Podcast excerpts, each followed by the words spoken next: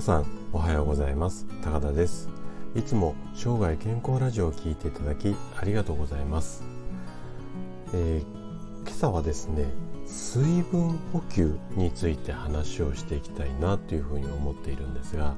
えっと冬場でも水分は意識して取るようにしましょう。こんなお話をですねここ何年かこう患者さんにすごくするようにしているんですよね。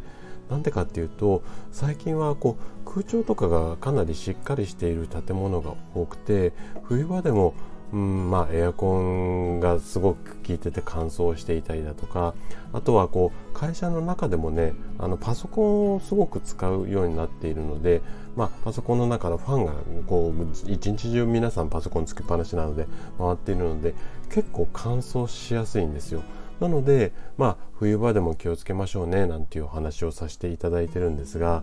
あの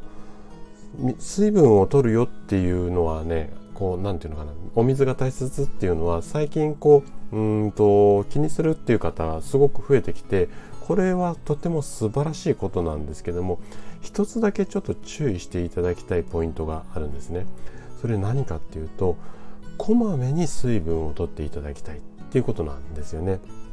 でこの理由について今回はちょっと深掘りをして話をしていきたいと思います。で、えっ、ー、と今日はですね冬は水分を気にしていないですよ。まあこんな考えのあなたに向けて喉が渇いていなくても脱水症状その理由とはこんなテーマで話をしていきたいと思います。で今回はねあの脱水について話をしていくんですが、えー、と前半では脱水症状はどんな時に起こるのか、まあ、この辺りの話をさせていただきたいのとあと後半はね脱水した時これはねミネラルウォーターよりスポーツドリンクこれを飲みましょうよこんな話をしていきたいと思いますでできるだけ専門用語などを使わず分かりやすく話をしていくつもりなんですが疑問質問などありましたらお気軽にコメントいただければというふうに思います。では早速本題に入っていきたいと思います。で脱水症状これはねどんな時にでも起こるんですよね。でえっと一般的なイメージとしては喉が渇いた感じをする時こういう時には体の水分が足りない兆候っていうようなイメージが多いと思うんですけどもこれはね間違いなんですねなんでかっていうと人間の体の約60%ぐらいまあちょっと個人差あるんですがだいたい6割から7割ぐらいは水分でできているからなんですよね。で私たちの体が水が少なくなるいわゆるこう脱水症状になると次のような働きを体で行わなくてはならなくなるんですね。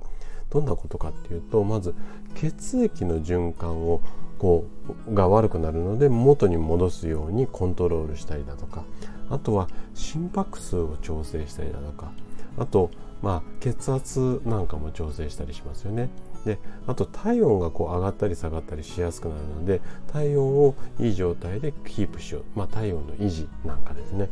で普段よりもこういうことを一生懸命頑張ってやらなきゃいけなくなるのでうんと体にとってはですね余計な仕事が増えてあのまあ負担をかけてっていうかけすぎてということですね。なので余計に疲れてしまうんですね。で夏場は熱中症を気にしてこまめに水分を取る方が多いと思うんですけども乾燥している冬場でも水分の摂取っていうのは非常に大切になってきますでそしこう水分を取る時に気をつけていただきたい最大のポイントがさっきも言いましたけれども、まあ、こまめに取る反対に言うと一気にこう大量にゴクゴクゴクって飲まないようにしてもらいたいんですよね。でなんでかっていうと一気にたくさんの水を飲んでもですねと体には吸収されにくいんですよ。でいっぺんにドバドバって入れてしまうと反対に胃腸に負担をかけやすくしてしまいますなのでちょっと注意していただきたいんですけどもでおすすめの方法としてはコップに半分とかあとはまあ1杯ぐらいをこうこまめにちょこちょこちょこちょここう水分を取るようにしてください。で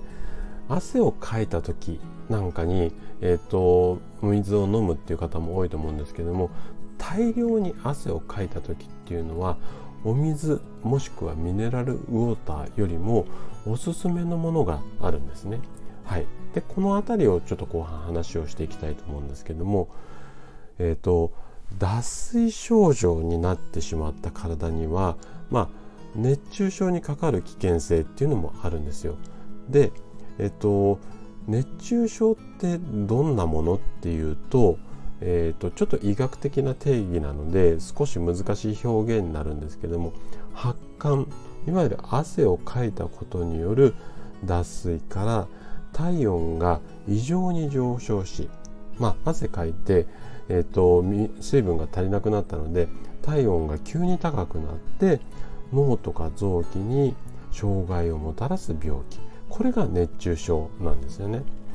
でちょっと古いデータ2018年のデータなんですけども国内での死亡者数これはね1518人っていう報告がありますただこれは報告があった死亡者数なので実際にはもう少し多い人数じゃないのかなっていうふうに個人的に思っていますで特に夏場の運動とかあとは炎天下の作業これでね汗をかいた時っていうのはまあお水ではなくってスポーツドリンクっていうのがおすすめなんですよ。なんでかっていうとスポーツドリンクにはこう汗をかいたことによって失われたナトリウムこれをね補給できるっていうメリットがあるんですよ。で反対になんですが大量に汗をかいた時に水をこういっぱい飲んでしまうと体の中の電解質っていうのが余計にこう薄くなってしまってお水のせいでね薄くなってしまってこう逆に具合が悪くなるっていうケースも多いのでここは注意していただきたいんですね。ただしスポーツドリンクにもねちょっとしたデメリットっていうのがあるんですよ。それは何かっていうとスポーツドリンクには糖質っていうのが多くいわゆるお砂糖ですよねあの口当たりを良くするために糖質が多く含まれているんですよなので、えーと、血糖値が高い方もしくは肥満気味の方こういう方に関してはスポーツドリンクを取りすぎることによってちょっと体の具合が悪くなる可能性がありますのでここは注意をしていただきたいポイントになります。ということで今回は脱水についてのお話でした。最後まで聞いていただいたあなたがですね水分摂取を意識することで確実に健康に近づくことができます。人生100年時代この長寿の時代を楽しく過ごすためには健康はとっても大切になってきます。是非こまめに水分を補給して生涯健康を目指していただけたら嬉しいです。それでは素敵な一日をお過ごしください。今日も最後まで聞いていただきありがとうございました。